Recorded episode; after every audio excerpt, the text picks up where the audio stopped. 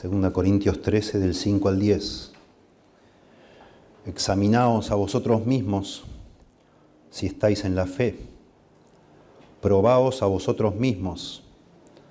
¿O no os conocéis a vosotros mismos que Jesucristo está en vosotros, a menos que estéis reprobados? Mas espero que conoceréis que nosotros no estamos reprobados. Y oramos a Dios que ninguna cosa mala hagáis, no para que nosotros aparezcamos aprobados, sino para que vosotros hagáis lo bueno, aunque nosotros seamos reprobados. Porque nada podemos contra la verdad, sino por la verdad. Por lo cual nos gozamos de que seamos nosotros débiles y vosotros estáis fuertes. Y aún oramos por vuestra perfección por esto os escribo estando ausente, para no usar de severidad cuando esté presente, conforme a la autoridad que el Señor me ha dado para edificación y no para destrucción.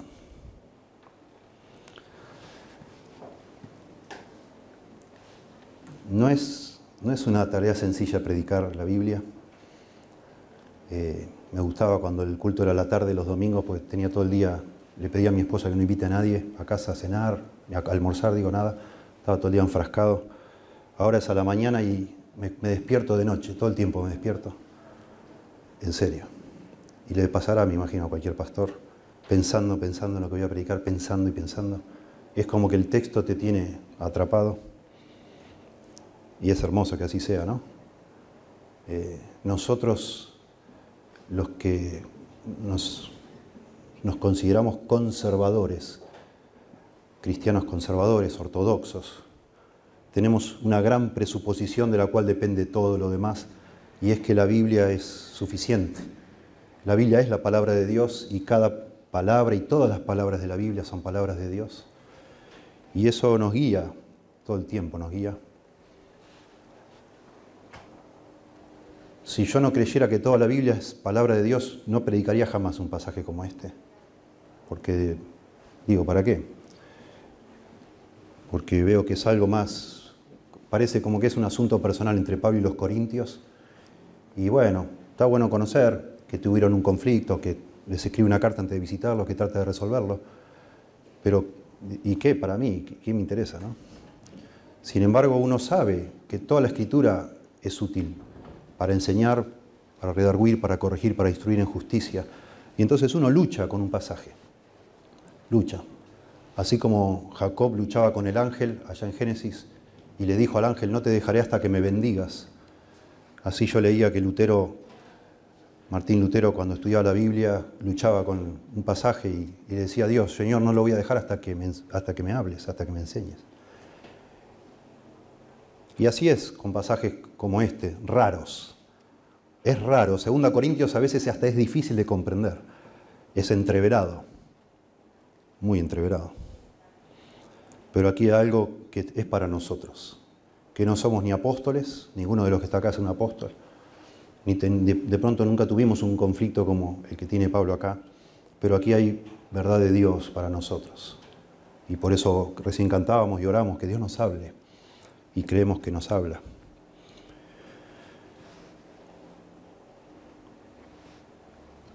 Hemos llegado a entender la mayoría de nosotros que los conflictos son una bendición en nuestra vida, porque en definitiva nos ayudan a crecer, nos revelan qué es lo que de verdad hay en nuestro corazón, qué tan fuertes o qué tan maduros somos.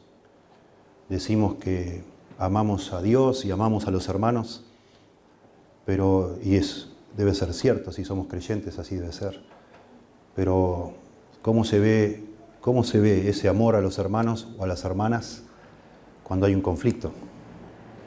¿Cómo se, cómo se manifiesta ese amor genuino, verdadero, auténtico, sincero, cuando tenés un conflicto entre, entre vos y otra persona? Cuando esa persona que vos considerás que es tu hermano o tu hermana te critica, te calumnia, te rechaza, te desprecia.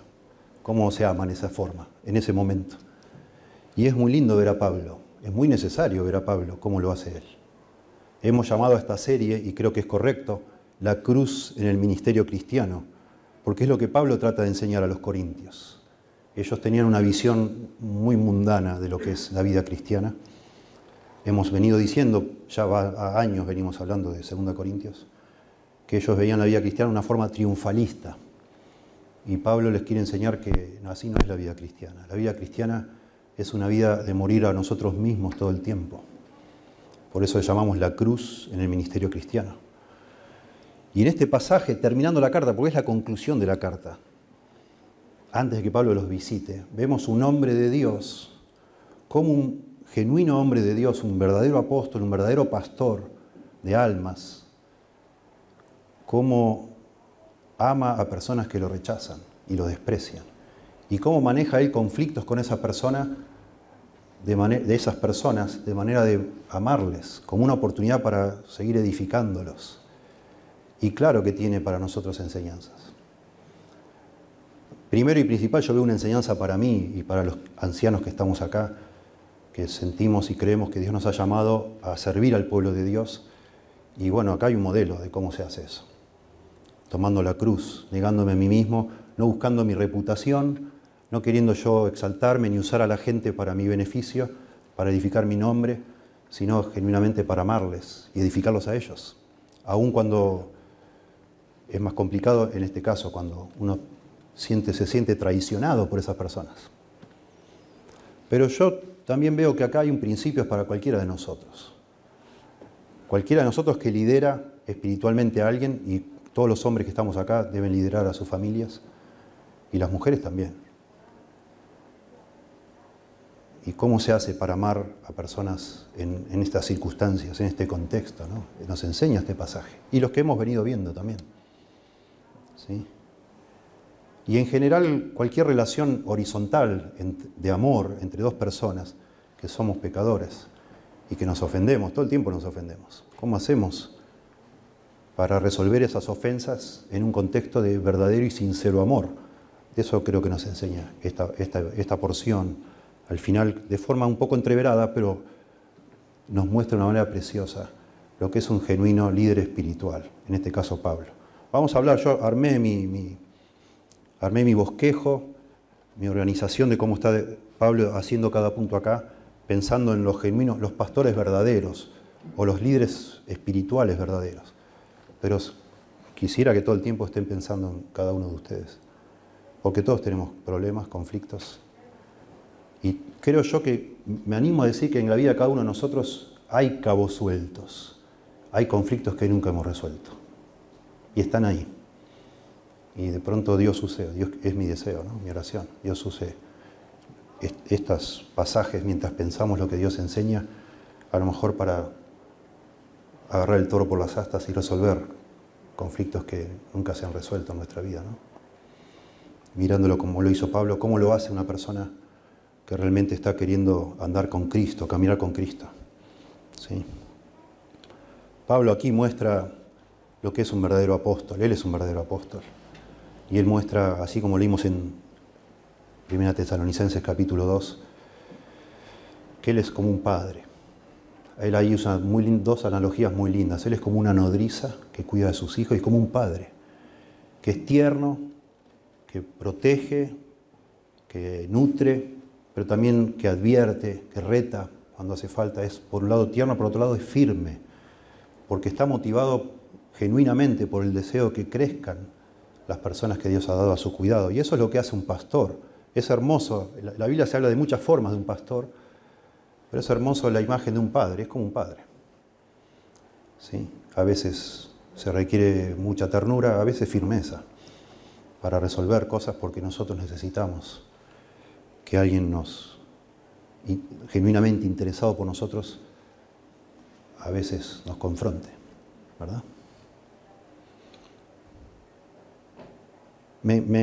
pensándolo en forma así, como del ejemplo de lo que es un verdadero pastor, me encanta verlo de esta forma. Dice en el versículo 5, Pablo le dice a los corintos, asumiendo que a lo mejor alguno de ellos no es creyente, porque es un conflicto atrás de otro, dice, examinaos a vosotros mismos si estáis en la fe. A lo mejor ustedes, una de las hipótesis acá que deberíamos considerar es que a lo mejor ustedes siempre están con problemas porque ustedes no han nacido de nuevo, ustedes no pueden amar ni a Dios ni a los, ni a los demás creyentes. Pero yo lo veo, eso es versículo 5, ¿verdad? Versículo 7 en adelante parece que dijera, examinaos a vosotros mismos si sois genuinamente pastores. Porque Él va a explicarnos acá lo que es un pastor genuino. Y a mí me, a mí me gusta verlo así como estos versículos hasta el verso 10, como una forma de yo examinar. Examinarme a mí mismo como un líder espiritual. Qué, tan, qué tan auténtica es mi manera de liderar. Qué tan sincero. Porque los conflictos prueban nuestra sinceridad. Claro que sí. Eso, eso, eso, lo auténtico que es ese amor que decimos tener yo por una persona y esa persona me lastima permanentemente. Y déjeme agregar acá una nota al pie, que vamos, al último todo la vamos a volver a sacar, pero si eso no es un cuadro de lo que es un matrimonio, ¿qué es, no? Porque uno ama, por supuesto, a la persona con la que se casó, pero es la persona que más nos lastima muchas veces nuestra esposa, nuestro esposo. De manera que aún de acá podemos hasta sacar principios para manejar nuestros conflictos de una manera que honre a Dios.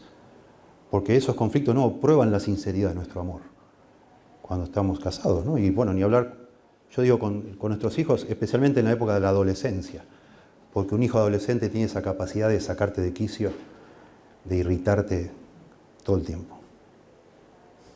Y vos lo amás vos la amás a tu hija adolescente, pero son bravos esos tiempos, ¿verdad? Difíciles. Me gusta, para introducir, para ponernos en onda de lo que me parece que se refleja acá, me gusta la historia que todos conocemos, que se cuenta ya en Primera Reyes capítulo 3, cuando quiere el autor bíblico ilustrarnos la sabiduría de Salomón y se acercan dos prostitutas a Salomón con un problema para ver cómo lo resuelve él. ¿Se acuerdan ustedes? Dice 1 Reyes 3:16. En aquel tiempo vinieron a él, al rey, dos mujeres rameras y se presentaron delante de él. Y dijo una de ellas, ah, Señor mío, yo y esta mujer morábamos en una misma casa y yo di a luz estando con ella en la casa. Aconteció el tercer día, después de dar yo a luz, que ésta dio a luz también y morábamos nosotras juntas. Ninguno de fuera estaba en casa sino nosotras dos en la casa. Y una noche el hijo de esta mujer murió porque ella se acostó sobre él. Y se levantó a medianoche y tomó a mi hijo de junto a mí, estando yo, tu sierva, durmiendo, y lo puso a su lado, y puso al lado mío su hijo muerto. Tremendo. Y cuando yo me levanté de madrugada para dar el pecho a mi hijo, he aquí que estaba muerto, pero lo observé por la mañana y, y vi que no era mi hijo, el que yo había dado a luz. Entonces la otra mujer dijo, no, mi hijo es el que vive, tu hijo es el muerto. Y la otra volvió a decir, no, tu hijo es el muerto y mi hijo es el que vive. Y así hablaron delante del rey, imagínense la escena. Tremenda. Y el rey entonces dijo, esta, dije, esta dice, mi hijo es el que vive y tu hijo es el muerto. Y la otra dice, no, mas el tuyo es el muerto y mi hijo es el que vive. Y entonces dice el rey, tráigame una espada. Ustedes saben la historia y trajeron al rey una espada. Y enseguida el rey dijo, partid por medio al niño vivo y da la mitad a la una y la otra mitad a la otra. Y ya, listo el problema, resuelto. Entonces la mujer de quien era el hijo vivo habló al rey porque sus entrañas se, le conmovieron por su hijo. Y dijo, ah, Señor mío, dad a esta el niño vivo y no lo matéis. Mas la otra dijo, ni a mí ni a ti, partidlo. Entonces el rey respondió y dijo, dad a aquella el hijo vivo y no lo matéis. Ella es su madre. Tremenda historia. Tremenda historia. Ella es su madre. Bueno, acá vemos una historia similar, pero por supuesto mucho, mucho más compleja en el sentido que tiene que ver con las motivaciones de adentro. Los corintios pensaban que Pablo no era un verdadero apóstol y le piden credenciales de su verdadero apostolado. Y Pablo Dice que está dispuesto a mostrarlas cuando él vaya. E-, ellos quieren ver el poder y la autoridad de Pablo como apóstol. Pablo dice, bueno, cuando vaya allá voy a ver si se las voy a mostrar, mi, autoridad. Pero a Pablo, la verdad, no, está interesado en demostrar nada a Pablo, sino solo en que ellos crezcan, porque él es un verdadero pastor, es un verdadero apóstol, es un verdadero padre espiritual, ¿Qué me importa a mí mostrarles a ustedes algo o no mostrarles nada? Yo quiero que ustedes crezcan en el Señor. Yo no estoy acá, Dios no me llamó para demostrar nada a nadie, sino para ser un instrumento para bendecirles. Y eso es lo que hace un verdadero padre, una verdadera madre. Solo quiere bendecir a las personas que ama. Y eso se ve precioso, de forma realmente notable, en medio de un conflicto. Veamos en primer lugar, yo digo así, un verdadero pastor o un verdadero líder espiritual, digamos, así todos se sienten incluidos, pensando en sus relaciones, se preocupa por el bienestar espiritual de los demás, en primer lugar. Dice verso 7, acuérdense que acá hay un contexto, esta gente habla muy mal de Pablo, no lo quieren, lo critican, lo desprecian, lo calumnian, se han dejado llenar la cabeza por falsos apóstoles. Y entonces Pablo, llegando al final de su carta, que la envía como, digamos, el paso previo a él visitarles para arreglar todo esto. Y dice Pablo, y oramos a Dios que ninguna cosa mala hagáis, dice Pablo. Yo les pido que se examinen a ustedes mismos si están en la fe. Yo espero que ustedes reconozcan que sí son creyentes. Y yo quiero que sepan, yo oro por ustedes a Dios, para que no hagan nada malo. Pablo no ora Pablo no ora como quizás oraríamos nosotros si alguien nos está haciendo daño para que Dios intervenga y haga justicia. No está diciendo eso acá. Pablo no está diciendo yo oro para que se descubra la verdad y Dios demuestre que yo soy el correcto y ustedes están equivocados. Pablo tampoco ora para decir, bueno, yo oro para que no me hagan más mal a mí. No, dice, yo oro para que ustedes no hagan mal. Porque ustedes, si siguen haciendo cosas malas, a ustedes les hace daños. A mí me preocupa que ustedes estén bien con el Señor. Y yo soy un accesorio acá, ¿no? No interesa lo que pase conmigo. No me interesa. Un verdadero pastor se preocupa por el bienestar espiritual de los demás, un verdadero líder espiritual. No importa la reputación, no importa lo que diga, no importa la cantidad de gente que venga o no venga a la iglesia, no importa eso. No importa el éxito. ¿Qué es eso del éxito? ¿Qué significa el éxito? Importa que las personas que Dios puso a tu cuidado, sea que seas pastor, papá, mamá, que, sea, que, que les vaya bien, que crezcan, que amen al Señor. Eso es lo que importa, lo que le importa a Pablo como un líder espiritual. Hermoso. Pablo hablaba por los... Bueno, lo vemos en todas las cartas de Pablo eso, lo mismo, porque Pablo sufrió mucha oposición en casi todas las ciudades donde estuvo. Y él está preocupado porque ellos crezcan. Le dice a los filipenses que él desea que ellos sean sinceros e irreprensibles en el día de Cristo, llenos de fruto de justicia. Para eso estoy trabajando. Para que ustedes algún día estén delante del Señor y estén llenos de fruto y, sean irreprensibles y sean, dice a los colosenses, para que sean perfectos en Cristo. Eso es lo que yo quiero, que, que ustedes maduren ese es mi trabajo, eso, para eso Dios me llamó.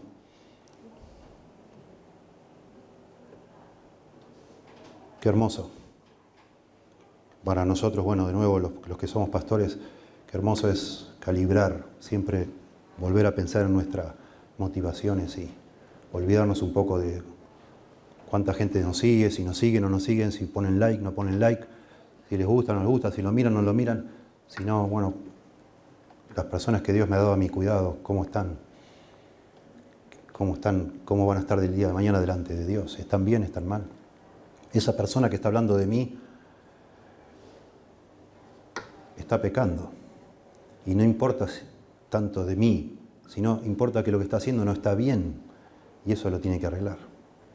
Y es, notable que Pablo acá no dice, dice, él dice, oramos que ninguna cosa mala hagáis. Y no enumera cuáles son esas cosas malas. Los corintios ya sabían.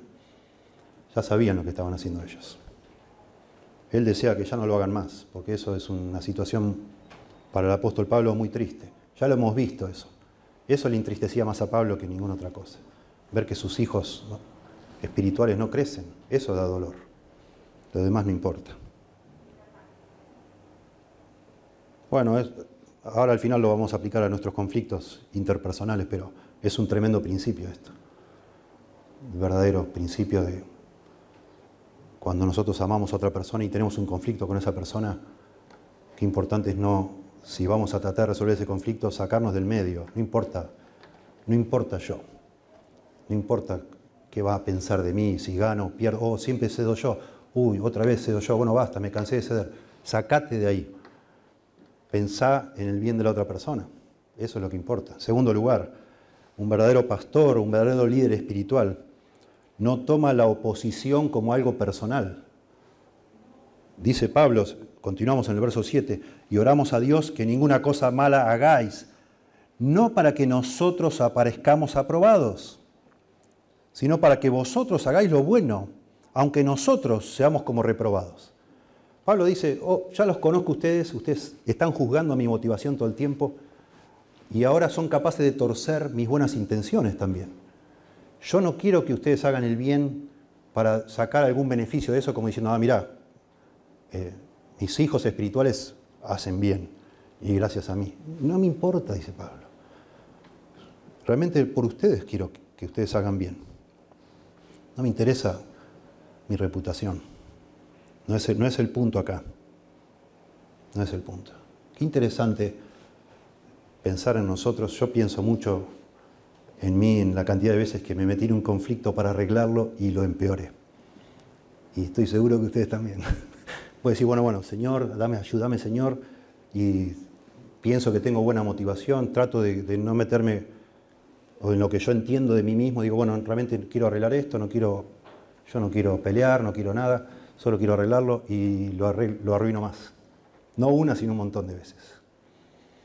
Y a lo mejor es la constante en tu vida también, y a lo mejor eso es la razón por la cual muchos de nosotros ante los conflictos, nuestra primera actitud es evitarlos, no queremos conflictos, porque sabemos que no somos buenos resolviéndolos y decimos, no, mejor evitamos. Y lamentablemente la historia de muchos matrimonios en algún momento sí trataron de resolver conflictos, pero ya se cansaron de pelear y ya los evitan. Pero están ahí los conflictos. La verdad, eso es un tema que se trata en resolución de conflictos. No se pueden evitar los conflictos. No se pueden evitar. Están. después de Adán y Eva, así es la vida en este mundo debajo del sol, lleno de, conflictos, lleno de, encontronazos, digamos así, de desavenencias y no se puede evitar. No se puede evitar. Una persona que tiene como meta evitar los conflictos ya no lidera espiritualmente a nadie, sobre todo si sos un papá en tu casa. Y eso lamentablemente es la actitud de la mayoría de los hombres, que se enfrascan en sus deportes, en sus hobbies, en sus pasatiempos, y está lleno de problemas en la casa, pero prefieren hacer de cuenta que no están, porque ya probablemente no, solo porque son egoístas, sino principalmente porque tienen miedo de empeorar las cosas, porque siempre se meten en un conflicto y lo, empeoran más. Bueno, Santiago, allá la epístola de Santiago, el capítulo 4, tiene mucho para decir en cuanto a esto, porque él habla ahí de conflictos, y él dice, ¿por qué? Dice, ¿de dónde vienen las guerras y los pleitos entre vosotros? ¿No es de vuestras pasiones que combaten en vuestros miembros? codiciáis y deseáis y ardéis de envidia, etc. Y va explicando Santiago. Después leanlo, Santiago capítulo 4, versículo 1 al 3. Santiago hace un tremendo análisis de por qué nosotros vivimos peleando o cuando entramos en un conflicto lo, profundizamos, echamos combustible al fuego, como decimos. Es porque entramos, entramos no realmente con negándonos a nosotros mismos, entramos y tomamos partido porque nosotros también tenemos deseos intensos. Y a veces el deseo intenso nuestro es ser vindicados, que nos den la razón, ganar esa discusión. Y cuando entras, cuando entras en un conflicto o cuando querés resolver un conflicto y todavía tu ego o, tus intereses están ahí involucrados, por lo general lo vas a profundizar, no lo vas a arreglar. Y es hermoso ver a Pablo de nuevo, terminando esta carta. Esto es, esto es algo para Pablo, es muy, es, muy importante, es una iglesia entera. Y no son todas las personas conflictivas. Hay un foco ahí de conflicto. Y él dice, hermanos, yo lo único, oro para que ustedes hagan el bien. Oro a Dios por ustedes. Pablo ora todo el tiempo en todas las cartas. Todo el tiempo ora por las personas para que crezcan. Y acá les dice, yo oro para que ustedes no pequen. Por el bien de ustedes, no para yo sacar un beneficio de eso. No interesa lo dice de una manera hermosa, aunque yo parezca reprobado, aunque si se arregla este conflicto, esto es lo que está detrás de esto, si yo enviando esta carta arreglo el conflicto, entonces cuando los visite ya no voy a usar mi autoridad apostólica, porque ya no hay nada que, ya no, no tengo que sacar esa carta. Y entonces si no saco esa carta, voy a quedar como reprobado, porque ese es el argumento de los falsos apóstoles, que yo soy un hombre débil. Y yo estoy dispuesto a ir allá a verlos y mostrar que no soy débil, que soy fuerte. Pero si, arreglamos el conflicto por carta, no voy a mostrar nada, ¿para qué? ¿Qué necesidad tengo de ir ahí a hacerme el capanga si ya está todo arreglado? Entonces voy a quedar como un hombre débil y le voy a dar la razón a los falsos apóstoles. La verdad no me importa. Lo que más me gustaría es que se arregle este problema y ya está. Que ustedes estén bien. Hermoso. Tremendo. En tercer lugar, verso 8, un verdadero pastor o un líder espiritual promueve solo la verdad está interesado porque la verdad sea la que triunfe y no otra cosa. Dice, porque nada podemos contra la verdad, sino por la verdad. Acá siempre tenemos que leer en el contexto todo lo que vamos viendo en la Biblia. Y acá, si bien la verdad en muchos contextos se refiere al Evangelio, a la verdad de Dios, ¿sí? acá está hablando en el contexto este la verdad en cuanto a quién es Él. Si es Él es un verdadero apóstol o es un falso apóstol. En el contexto inmediato, el verso anterior dice, no importa. Si ustedes dejan de hacer el mal y yo ya no los tengo que reprender, no tenemos que hacer disciplina, no tengo que sacar mi carta de autoridad y se demuestra que yo soy una persona débil, está bien. No me preocupa a mí. Yo no tengo que demostrar que soy un genuino apóstol porque soy un genuino apóstol. No, no, tengo que entrar en ese juego, que es un juego de vanidades. No me interesa. Es la verdad, yo soy un apóstol. Y lo mismo cuenta para vos. Vos sos esposo, vos sos el papá. Se acabó. No, no tenés que sacar esa carta todo el tiempo. Bueno, haz lo que yo digo porque yo soy. Ya sabemos. Pablo dice: no, no, no interesa eso. Acá no está en juego eso. Está en juego la vida de ustedes, el bien de ustedes, lo que ustedes necesitan, y no que yo todo el tiempo esté demostrando, acá, aclarando, acá el jefe soy yo, acá el que manda soy yo. No, no, no, eso eso es una tontería. Eso genera problemas. Es lo que está diciendo acá Pablo.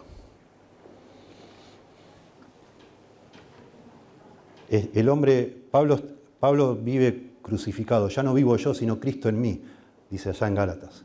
Y está mostrando cómo se ve una persona genuinamente que ha crucificado su yo y vive para el Señor, no para sus intereses. Ya no tiene una agenda, no tiene algo escondido, un motivo escondido, entonces todo es más suave todo es más suave. Cuando un pastor, verdadero pastor, con la ayuda de Dios mantiene sus motivos puros, que lo único que le importa a un pastor en una iglesia es que algún día Dios le diga, bien hecho, buen siervo y fiel.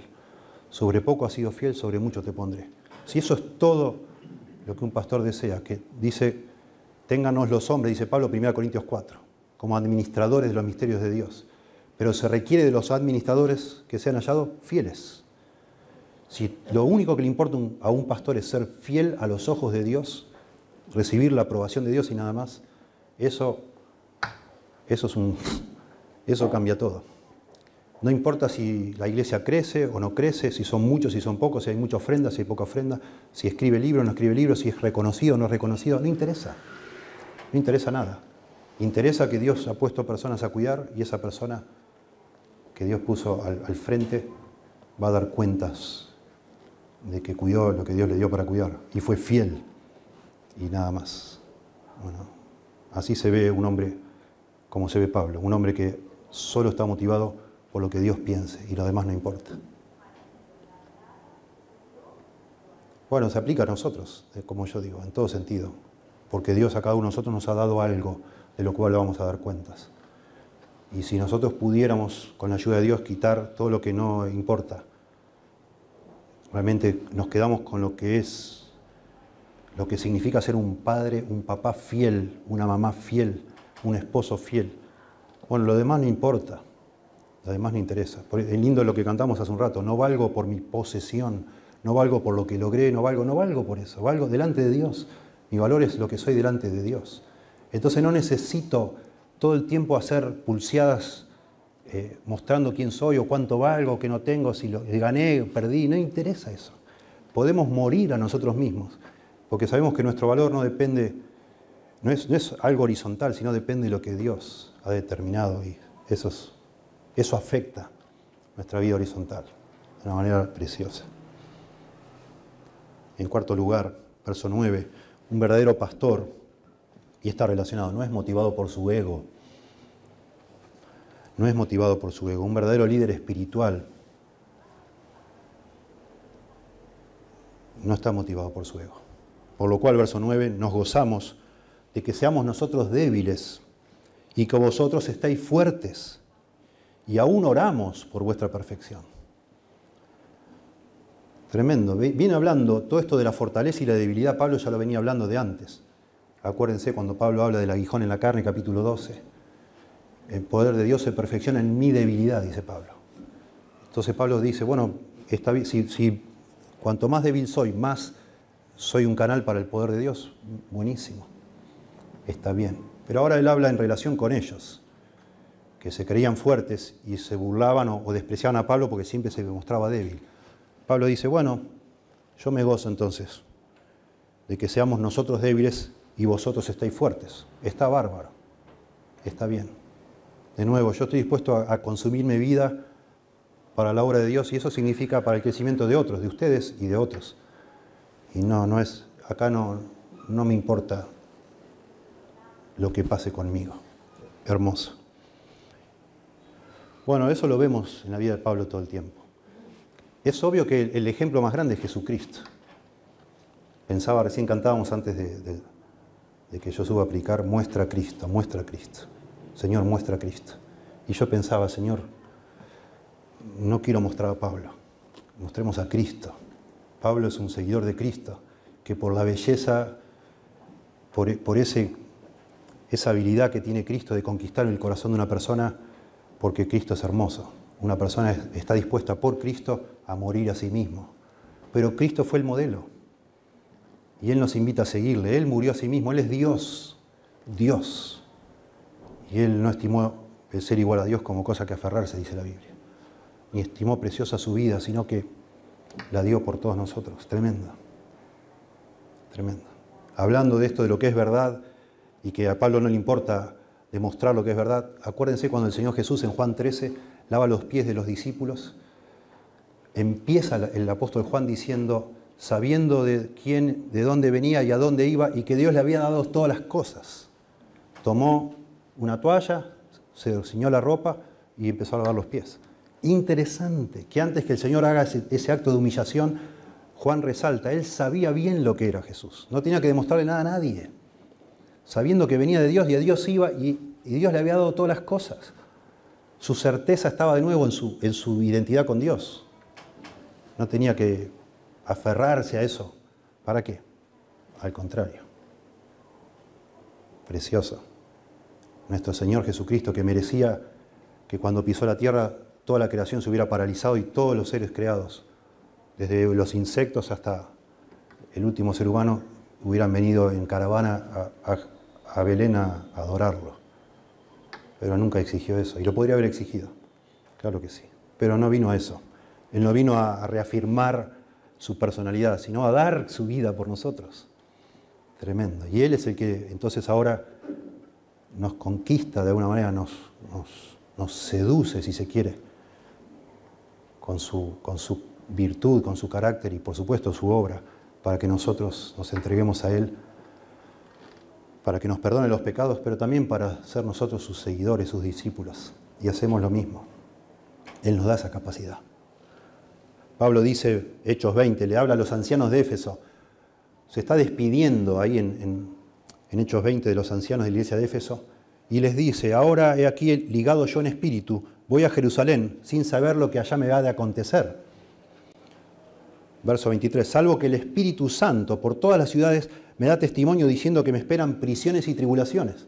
Pablo le dice a los ancianos, los saludo a ustedes, me despido para siempre porque me voy a Jerusalén y el Espíritu Santo todo el tiempo me está indicando que me esperan muchas tribulaciones. igual voy a ir, porque dice, pero de ninguna cosa hago caso, ni estimo preciosa mi vida para mí mismo, con tal de que acabe mi carrera con gozo y el ministerio que recibí del Señor Jesús, para dar testimonio del Evangelio de la gracia de Dios. Hermosa frase. De ninguna cosa hago caso. Ni estimo, ni estimo preciosa mi vida para mí mismo. Para mí mismo. Bueno, eso es lo que nos manda el Señor hacer. El que quiera salvar su vida la perderá, dice el Señor. Pero el que dé su vida por causa de mí, del Evangelio, la hallará. Y eso no es un llamado a pastores solos, es a todos los creyentes.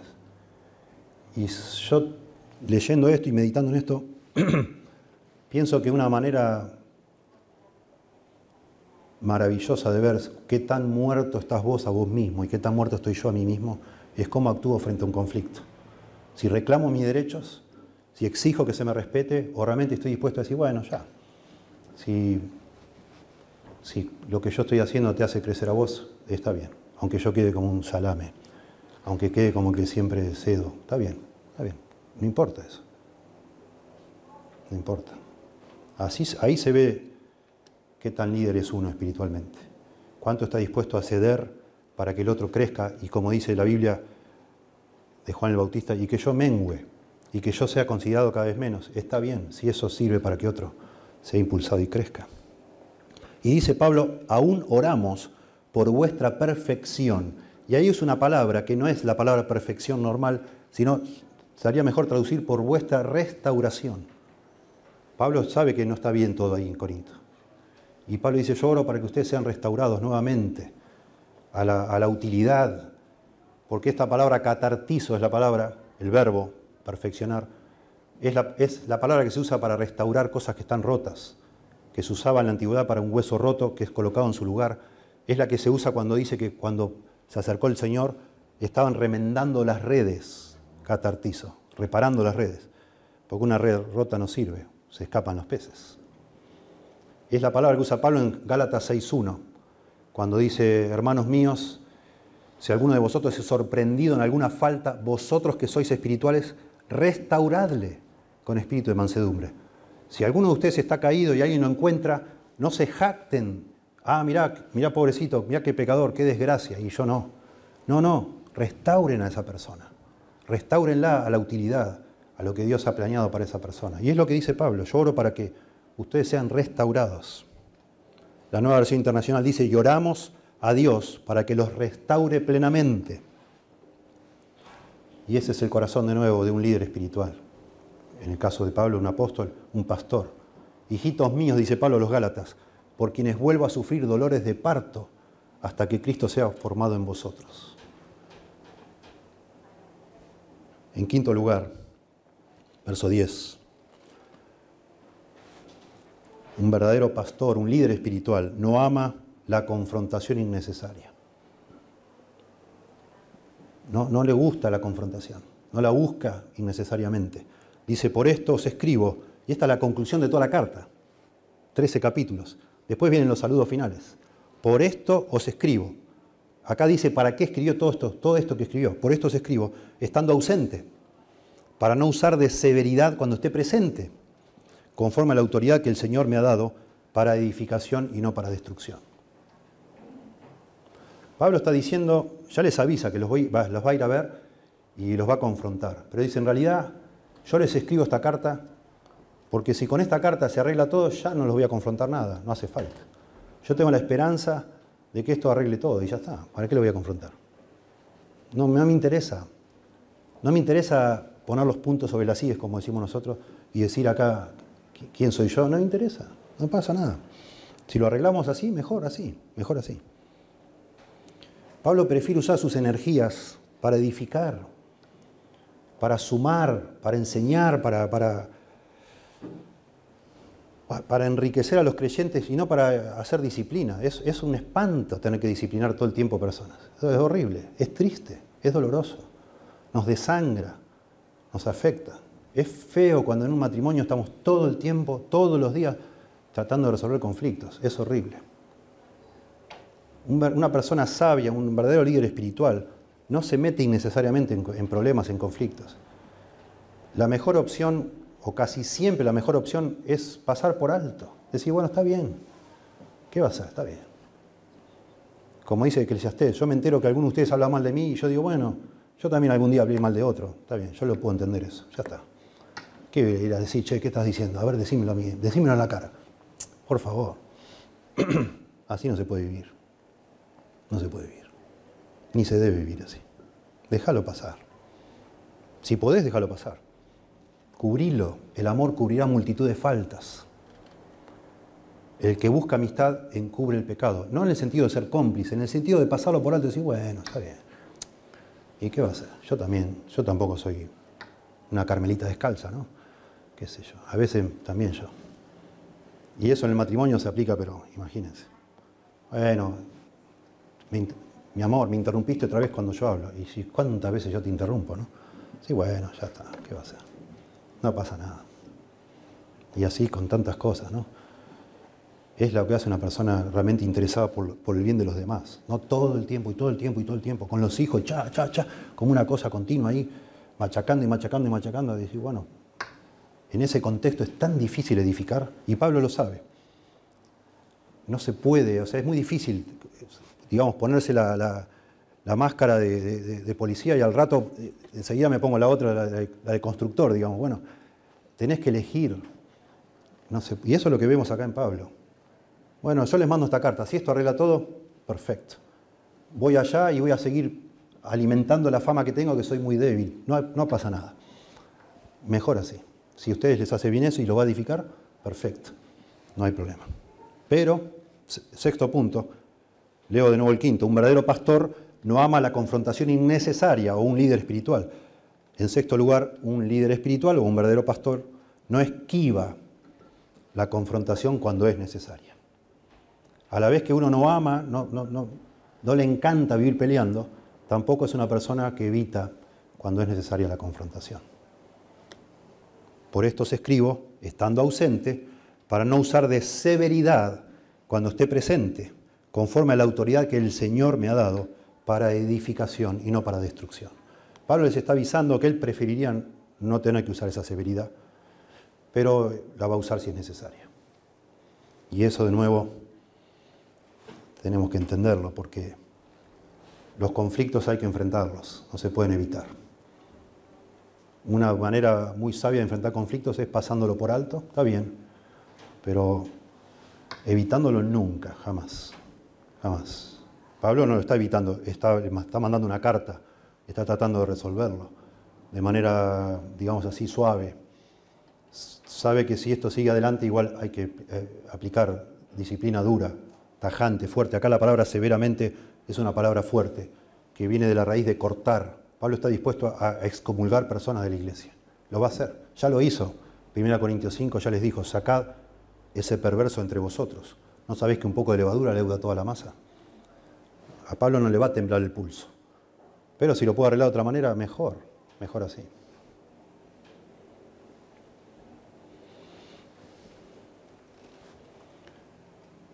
Muy interesante, ¿verdad? A mí, bueno, lo quise hacer, lo quiero hacer sencillo, para no para que sea práctico para nosotros. Aquí hay seis principios de lo que hace una persona que de verdad ama sinceramente a otros cuando esos otros están pecando contra, contra esa persona. Y eso es algo de todos los días para nosotros, de todos los días. Me llamó siempre la atención, me fascina, mi hija estudió la carrera de consejería bíblica en una universidad, me metí esta mañana o ayer me metí en la, en el sitio de internet de la universidad, porque una de las materias de toda la carrera, que son cuatro años, una de las materias es resolución de conflictos. Y dice así en, la descripción de la clase, dice, este curso está diseñado para ayudar al estudiante a pensar bíblicamente sobre los conflictos y cómo responder a los conflictos de la vida de una manera que glorifique al Señor. En particular, se le enseñará al estudiante un modelo y un, plan, y un plan sobre cómo pensar sobre las luchas en las relaciones y evaluar sus propios patrones típicos de respuesta. Estos principios se aplican a los negocios y a la iglesia, pero habrá un enfoque especial en el manejo de las dificultades matrimoniales. ¿Y no les parece realmente maravilloso que un estudiante esté seis meses estudiando resolución de conflictos en una universidad? asombra. Bueno, dicen, no son seis meses literales, es un semestre. Ustedes saben cómo es la universidad. Pero no, es, no, no habla muy fuerte esto de, de, lo difícil y necesario e importante que es aprender a resolver conflictos. Que dediquen una clase entera en una universidad a enseñar principios bíblicos de cómo resolver conflictos. Claro que sí, claro que sí. Hablaba con una persona el otro día, hace tiempo. Me, dice, me dijo así, he crecido con todos los conflictos, puedo pensar en todos los conflictos que he tenido en el pasado, he crecido con todos ellos, menos con este, estábamos hablando de un conflicto. Con este hasta el día de hoy no he crecido todavía nada. No puedo identificar nada que me ha servido. Y bueno, la charla fue que ese conflicto todavía no está resuelto. No está resuelto. Y en estos seis puntos que hemos, los hemos enumerado como un, líder espiritual o un pastor, un verdadero pastor, los podemos transformar en seis principios para resolver conflictos. Primero, preocúpese por el bienestar espiritual del otro. Primer principio. Eso es la preocupación más grande, debe ser el, el bienestar espiritual del otro. El segundo principio, no tome la oposición como algo personal. No, no es nada personal. Somos pecadores. Nuestra, nuestra guerra no es contra sangre ni carne, dice Pablo, sino contra potestades, etcétera, etcétera.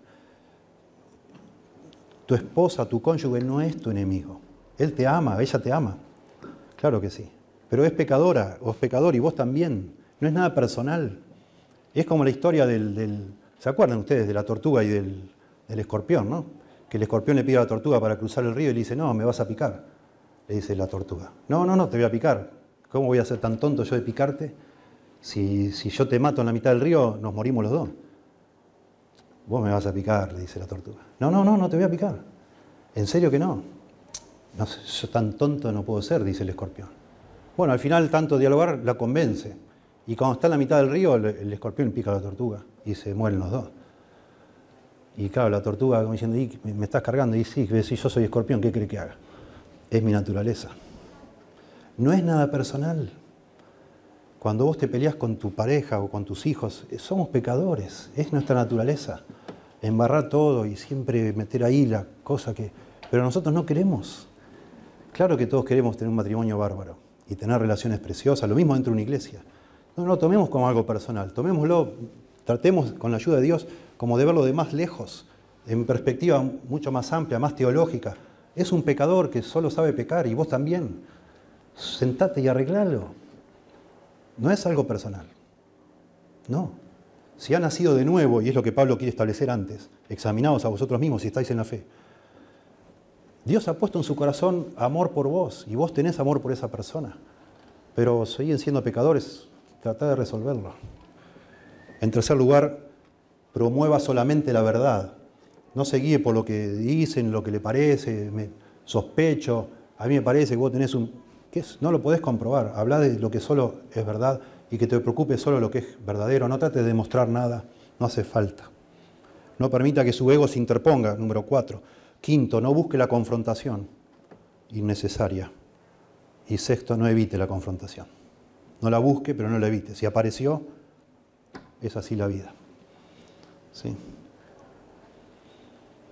Es como pasa con todas las cosas. Yo, no busco, yo no busco chocar con mi auto, no busco romper las cosas en mi casa, pero se rompen. Yo no busco romper todo, pero todo el tiempo se rompen las cosas. Y cuando se rompen las tengo que arreglar. Yo no busco conflictos. Los conflictos me vienen solos, están por todos lados. Y cuando están, bueno, no los puedo evitar, hay que resolverlos. Bíblicamente, por supuesto. Hay otros pasajes que nos dan mucho más información de cómo resolver bíblicamente un, conflicto. Pero acá me parece muy lindo este aspecto se relaciona con la sinceridad de nuestro amor por la persona. Está muy bueno eso. Escuchen lo que dice un autor, terminando, sobre lo que muestra acá Pablo. Dice, hay un modelo muy humillante para todo verdadero liderazgo cristiano en la relación de Pablo con los corintios. Un modelo muy humillante. Llevado al límite, su actitud no es en absoluto represalia ni, algo barato, dice. Aún desea sobre todo el bienestar espiritual de sus conversos. No le interesan en absoluto cuestiones de beneficio personal, recompensa económica, seguridad, promoción o reputación personal. Sus energías se concentran en llevar a sus conversos a la madurez, la restauración y la perfección. Si a lo largo del camino eso implica nuevos pasos de autonegación, de autodegradación, la perspectiva no lo perturba a Pablo. Tremendo. Como tantas cosas en la vida, uno es fácil decirlo, yo amo a Dios, oh, yo amo al Señor, te amo, oh, te amo, somos hermanos, te amo. Oh, yo me niego a mí mismo, pero en la vida, en la vida real eso implica, en, en las contiendas reales eso implica mucho más que solo decirlo, y es humillante. Pero glorificamos a Dios cuando lo hacemos. Y seguramente edificaremos un lindo matrimonio, lindos hijos, una linda iglesia también, para la gloria y honra de nuestro Señor. Le damos gracias, Señor, por tu palabra. Te pedimos que nos ayudes a mirar aquí, a pensar en nosotros todo el tiempo, a meditar y meditar